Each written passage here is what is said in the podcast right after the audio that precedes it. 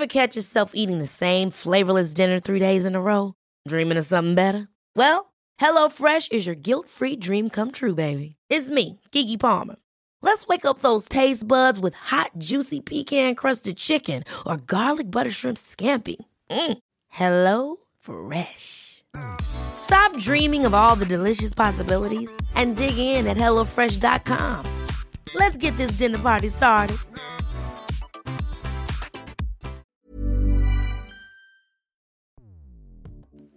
Escuchas. Escuchas.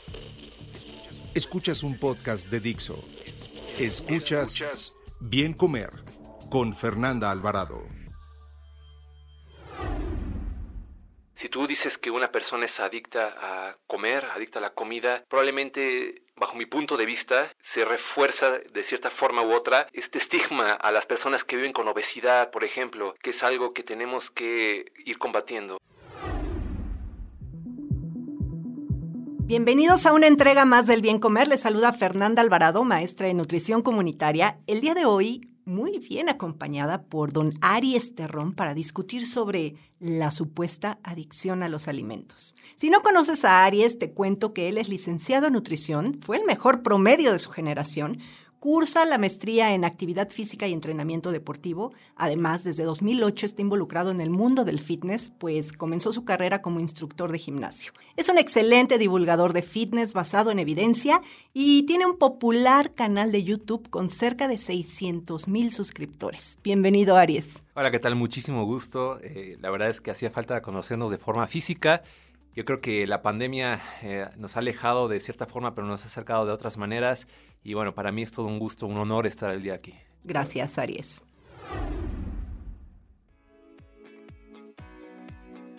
Seguramente has escuchado el eslogan publicitario de a que no puedes comer solo una. Y la realidad es que eso sucede. Comienzas con una inocente papita y sigues y sigues porque en realidad no puedes comer solo una. ¿Por qué sucede esto, Aries? ¿Se puede tener adicción a la comida? Es un tema bastante controversial, es tema de debate constante en el ámbito científico y tenemos una horda de investigadores básicamente peleando de un lado sí, de otro lado no. Y creo que el principal, mm, la principal cuestión en todo esto es que no hay un concepto que aluda a, a la adicción a la comida.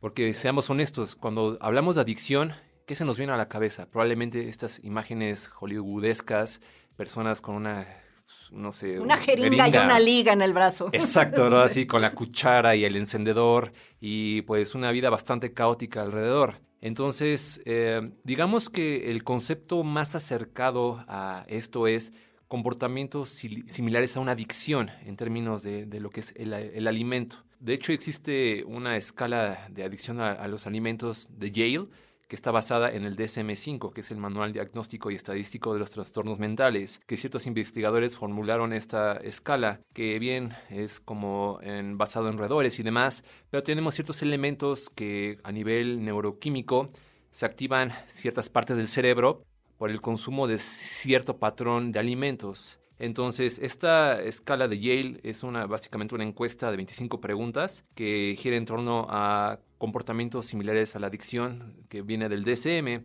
Entonces, si son tres de siete características, a esa persona se le cataloga como adicta a los alimentos. Que yo creo que hay que tener muy presente esta parte de que el poder de las palabras, como bien comento, o sea, si tú dices que una persona es adicta a comer, adicta a la comida, probablemente, bajo mi punto de vista, se refuerza de cierta forma u otra este estigma a las personas que viven con obesidad, por ejemplo, que es algo que tenemos que ir combatiendo. Entonces, yo creo que por aquí eh, es muy importante eh, que este concepto, ¿no? que dejarlo, vamos a decirlo de una forma muy burda, es como una especie de adicción muy débil. Sí hay patrones similares, pero no llega a un nivel de adicción donde pues podemos ver a lo mejor una persona que si es adicta a, las apuestas, vamos a poner un ejemplo, pues su vida se ve mermada en muchas, en muchas esferas, ¿no? Puede dejar de ir a trabajar, de percibir un ingreso, de estar con su familia, con su pareja, por el hecho de estar apostando, a ese nivel llega, ¿no? A cierta sustancia a lo mejor, eh, también si es adicta a una droga ¿no? sintética, pues esa persona va, va a tener ese, ese, comportamiento similar. Entonces, eh, la comida no llega a ese patrón, pero una vez más quiero hacer énfasis en esto, son comportamientos similares a una adicción. Entonces, bueno, yo creo que de ahí el, lo importante, ¿no? Del poder de las palabras. Sí, y también yo creo que eh, cabe mucho acá en definir, o sea, cuando uno habla de adicción a la comida, pues como bien dice, se nos viene luego, luego el estigma de pensar en alguien con sobrepeso rodeado de hamburguesas, papas, pero por ejemplo no se nos viene a la cabeza alguien delgado, rodeado de verduras, frutas, brócoli, porque también esa parte de la comida, o sea, al hablar de comida, yo creo que podría ser como este, esta adicción, entre comillas, por todo lo que acabas de explicar, a ciertos alimentos, ¿no? No necesariamente a la comida en general y que ahí es donde pudieran entrar los ultraprocesados y esto que venía comenzando eh, eh, en el podcast diciendo de la que no puedes comer una porque las papitas están diseñadas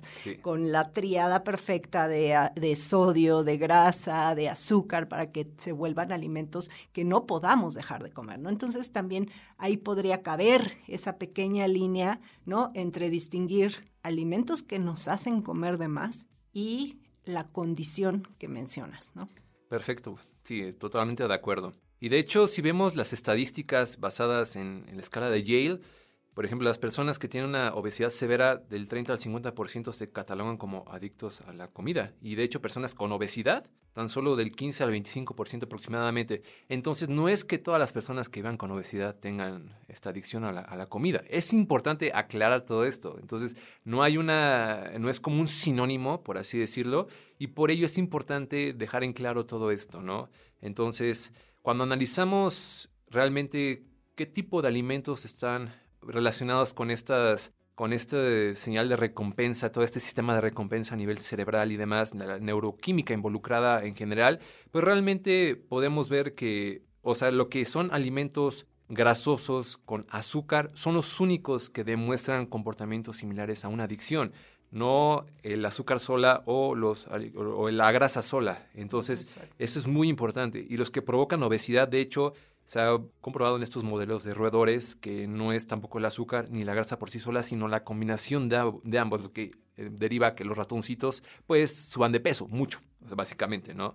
Entonces, por eso es importante, yo creo que eh, la parte de, eh, los conceptos, una vez más, la, la palabra de pues hablar como si fuera sinónimo de los ultraprocesados, los carbohidratos, ¿no? Es más bien una combinación de eh, aditivos, de a lo mejor glutamato monosódico, de azúcares simples, de a lo mejor almidón, eh, ya, concentrado, y todo este tipo de, de, juego que la industria orilla para que, pues básicamente, ese alimento que estás consumiendo ultraprocesado se sobreponga a tus mecanismos por los cuales tú vas a estar saciado. Entonces, este eslogan de que no puedes comer solo una es totalmente real y aún al día de hoy se sigue investigando cómo es que esta comida, entre comidas chatarra o ultraprocesada, puede vencer esos mecanismos por los cuales tú si acudes a la comida natural, a la comida real que me gusta llamarle, pues realmente si todos comiéramos con eso, eh, nuestras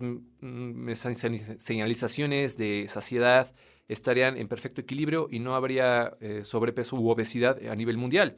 El problema eh, en gran medida viene de los ultraprocesados y tenemos que entender cómo es que vence estos mecanismos.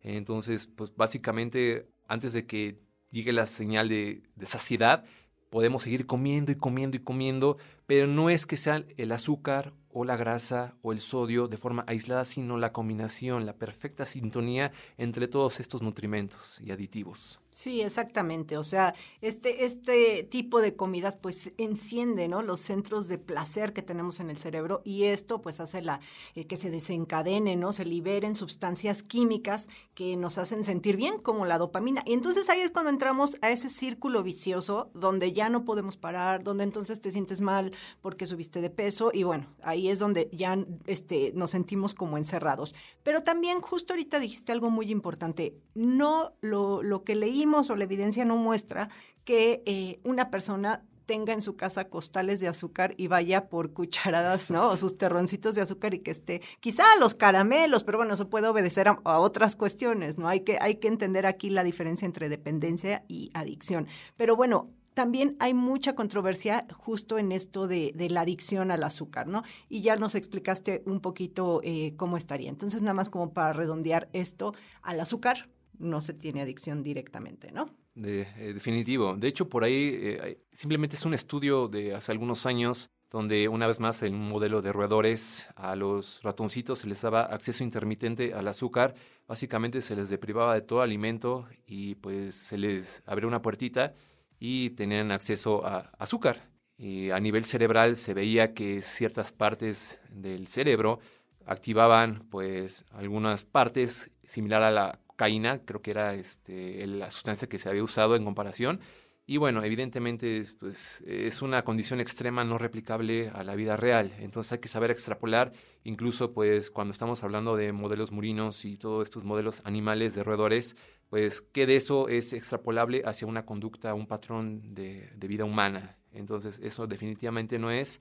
Y pues como quiero recalcar, en los modelos de otros estudios se ha visto que lo que causa obesidad como tal, ya el desenlace clínico que nos interesa, es el modelo de azúcar-grasa, la combinación de ambos. No el azúcar por sí sola, no la grasa por sí sola, sino la combinación y pues a nivel neuroquímico en todos lo activan, ¿no? O sea, eh, es una parte del rompecabezas, el azúcar, la grasa o la combinación de ambos, los tres activan estos sistemas de recompensa, pero lo que, lo de que se encadena obesidad es la combinación de ambos únicamente.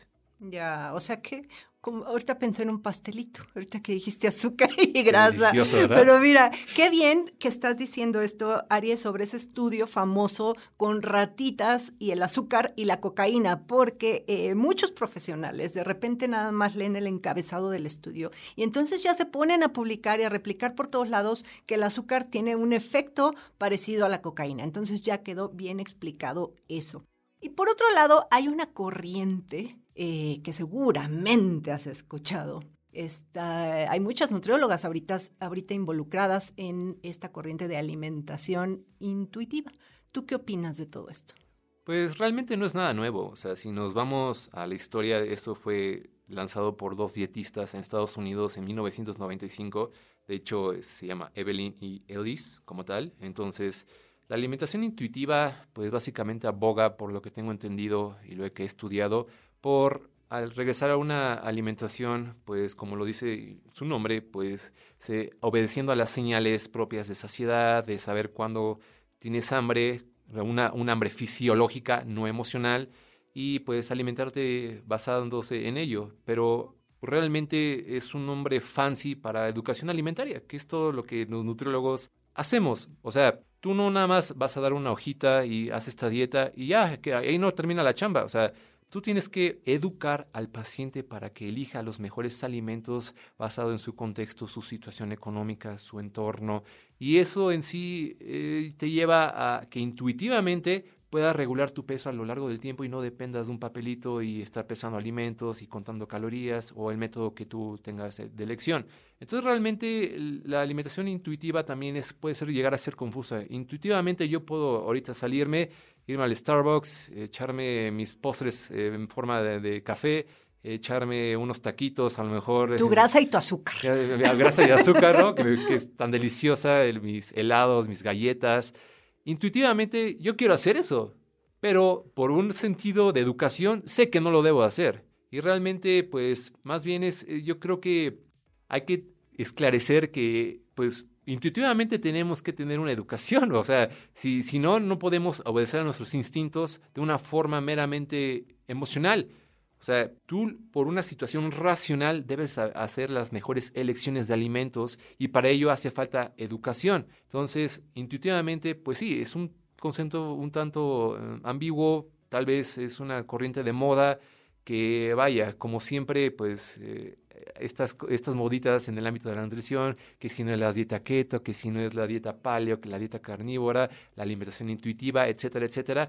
Obviamente tiene pros y contras, pero yo creo que más bien es una cuestión de que es una, un término de marketing, tal vez un poquito, para la educación alimentaria. Sí, y hay una línea muy delgada, que es, lo que yo siempre recalco. O sea, esta parte, a mí agradezco que, que, hagan más énfasis ahora los profesionales de la nutrición en esta parte de escuchar a tu cuerpo, saber cuándo es hambre emocional. Sí, está increíble todo eso, pero de entrada, número uno, y lo platicaba aquí con otra nutrióloga, esos temas eh, son más de por parte de un psicólogo, no de un nutriólogo. Totalmente de acuerdo. Entonces, eh, dejémosle la chamba a los psicólogos o a los nutricionistas especializados en ese tema, ¿no? Y por el otro lado, eh, esta parte, pues como bien dices, es mera educación. Yo esa del bien comer es un placer, ¿no? Lo he dicho desde hace 15 años y lo he escrito desde hace 15 años. Entonces me da mucho gusto que hoy todo mundo lo, platique así, porque sí, en efecto va así, pero con todo esto que, que conlleva, todo esto que platicas, eh, coincido totalmente.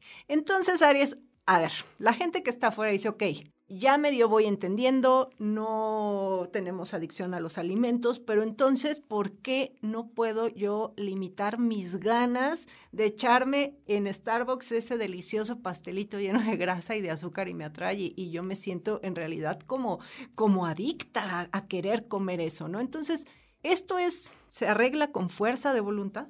No, eso es una falacia totalmente que muchos profesionales de la salud cometen. El hecho de de ser un reduccionismo extremo y como si la persona en automático fuera responsable de todo. Cuando tenemos elementos, investigación de sobras desde hace décadas literalmente, de que en sí, pues por elementos fuera del control del sujeto entran en juego y son igual o más poderosos incluso. Simplemente el entorno. Si una persona, por ejemplo, quiere empezar a, a cambiar su cuerpo, sus hábitos y todos estos motivantes comunes, ¿Qué pasa? Llega a su casa, a lo mejor está con su familia, con su pareja, y empieza el saboteo. Eso forma parte de un entorno, de un ambiente que pues orilla a que no, no, no cambies tus hábitos, no, no, los lleves a, mejor, a, a una mejor realidad. Entonces, la economía, la situación sociopolítica, todo entra en juego. En, estas alturas a mí me sorprende, no es lo que siempre comento. Si tú y yo ahorita quisiéramos decir, es que tenemos hambre, o sea, el tráfico estuvo horrible, agarramos una aplicación de delivery, nos llega un combo de lo que queramos, ¿no? Pedir. Al alcance de un par de dedazos. ¿Eso cuando pasaba antes? La tecnología está diseñada para que nuestras vidas sean más cómodas, más prácticas, más rápidas, y eso lleva a que cada vez nos movamos menos y tengamos comida más abundante en energía. Y eso es problemático. Entonces es la perfecta combinación para que el entorno, para que todo tenemos un metabolismo pues básicamente primitivo, inadaptado para los cambios tan abruptos que existen en la modernidad, producto de, la era industrial y demás. Entonces todo, todo esto es una serie de elementos. Esta, este consejo de muévete, más y come menos es, yo creo, el más eh, fatal, el peor que uno le puede hacer a una persona, ¿no? Que está intentando perder peso. O sea, si bien eh, sabemos los elementos que entran en juego, el déficit calórico, las leyes de la física, de la termodinámica, en sí cómo ejecutes ese proceso es más importante y realmente nuestro enfoque debe estar en ello. Entonces, si una persona va al Starbucks y siente realmente esta necesidad, pues está obedeciendo a simplemente a un impulso que es profundamente evolutivo, por lo cual eh, tiene que entender que forma parte de un complejo ambiente, que probablemente hay cosas, elementos que están en su control, otros que no van a estar, y yo creo que lo más importante aquí es intentar manipular esas variables de la forma más óptima o en, la medida de lo posible para pues minimizar el impacto, ¿no? Tampoco es, eh, está como totalmente peleados porque pues vaya, son deliciosos al final, ¿no? O sea, aquí no hacernos de la boca chiquita, yo, ah, yo como pizzas, yo como hamburguesas, pero tengo una base de alimentos que me permite eh, en el día al día un grado de actividad física. Entonces, cada persona, conforme a su realidad, deberá hacer lo mejor que pueda. Sí, y más, fíjate, ahorita, justo todo esto que acabas de decir, me iría con lo que platicamos ahorita de alimentación intuitiva, creo que sería más una alimentación consciente, ¿no? y, que eso, junto con educación, bueno, pues eh, eso es lo que pudiera eh, ayudar. Y pues finalmente, Aries, como, ¿qué recomendaciones darías sobre este tema? Pues realmente la recomendación sería, en primer lugar, asistir con un profesional a consulta Muchas personas eh, intentan como buscar la solución en Facebook, en redes sociales. Pues obviamente nos queremos ahorrar una lanita, ¿no? Pero hay que verlo como una inversión. Realmente asistir con un profesional actualizado, que no nada más te dé una dieta de machote, te va a hacer la diferencia totalmente. Que procure tu educación, ¿no? En, la elección de alimentos, probablemente el, apoyo con otros profesionales si se tiene que derivar, como bien comentabas, totalmente de acuerdo con el psicólogo, por ejemplo, hay muchas personas que, pues, eh, pero esa chamba del psicólogo, ¿no? Al final, asistir al profesional yo creo que es el consejo más adecuado que puedo dar. Y al final, pues, intentar como eh, informarse poco a poco. La verdad es que eh, todos los patrones que nos indican en el mundo el consenso científico está en que nuestra base de alimentos debe ser de comida natural. Eso no es negociable al final del día. El cómo llegues a, a ese resultado probablemente pues, va a ser bastante variable dependiendo de la persona. Pero al final todos los patrones saludables, correctos, nos orillan a eso. Entonces, obviamente, por ejemplo, hay personas que les aborrecen las verduras, pero yo en sí, yo no veo una persona que no le gustan las verduras, sino yo veo una persona que no sabe preparar las verduras. Exacto. Entonces, eh, porque tendemos a pensar que es una ensalada, ¿no? O sea, no, puede ser un alambre acá con morrón, con cebollita, una salsita. Pues, esa es verdurita, ¿no? Y está deliciosa. una misma salsa verde. Sí, claro. O sea, es buenísima. Sí, claro, claro, claro. Y es, es un aporte de, de micronutrientes buenísimo. Entonces, realmente es eso, ¿no? Yo creo que es poco a poco irse educando, eh, asistir con las personas correctas y bueno, tomar en cuenta que todo, si, si no lo logras, pues no pasa nada, ¿no? Es un, es un camino largo, desapegarnos de este ambiente obesogénico, de formar nuevos hábitos, es, es un camino largo, ¿no? Y, y, no hay que desesperarse. Así es. Y bueno, también yo creo que conocer un poquito los, lo que te desencadena esas ganas por comer y ahí, de ahí tú tomar la, la, decisión si vas, si necesitas ir con un nutriólogo o con un psicólogo, ¿no? Y también eh, yo sé que hay grupos, así como existen los alcohólicos anónimos, hay grupos de comedores compulsivos anónimos. Entonces, googleenlo y les y sale ahí. Yo me metí a ver la página y la verdad es que está padrísimo y tienen, ahora veo que tienen conferencias eh, en, en, en, su sitio web y bueno, si, si se sienten con ese problema, bueno, pues está esta parte de los comedores compulsivos anónimos. Ok, eso no lo conocía tan a detalle, sí lo había escuchado, pero al final es eso, todos los patrones de, que diagnostican estos comportamientos similares, una adicción por alimentos, derivan en lo mismo. Es el, el hecho de, de tú consumir un alimento o un grupo de alimentos específico de una forma compulsiva, un atracón por ese, esos alimentos, a pesar de que sufras consecuencias negativas a nivel psicológico o fisiológico este ventado mal del puerco y demás elementos, pues puede estar muy vinculado si es una forma bastante recurrente. Pues bueno, al final es eso, es que tú consumas tanto algo o de ciertos alimentos que te haga sentir mal y a pesar de eso que sabes que vas a, hacerte daño de cierta forma u otra, eh, lo sigues haciendo. Eso, es lo que deriva, ¿no? Todo esto de escala de Yale y otras escalas que pude consultar por ahí. Un dato, un dato.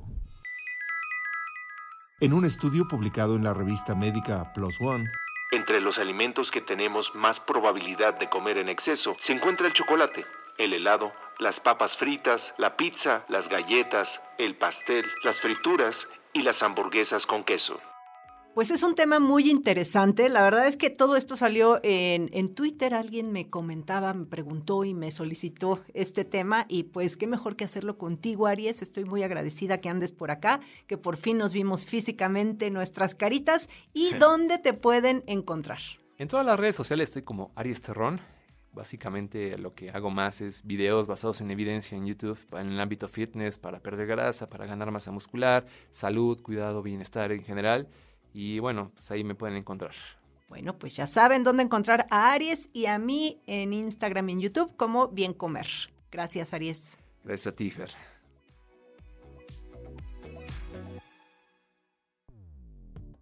Dixo presentó Bien Comer con Fernanda Alvarado. La producción de este podcast corrió a cargo de Verónica Hernández. Coordinación de producción, Verónica Hernández. Dirección General, Dani Sadia. Las opiniones expresadas en este programa no pretenden sustituir en ningún caso la asesoría especializada de un profesional. Tanto las conductoras como Dixo quedan exentos de responsabilidad por la manera en que utilizan la información aquí proporcionada. Todas las opiniones son a título personal.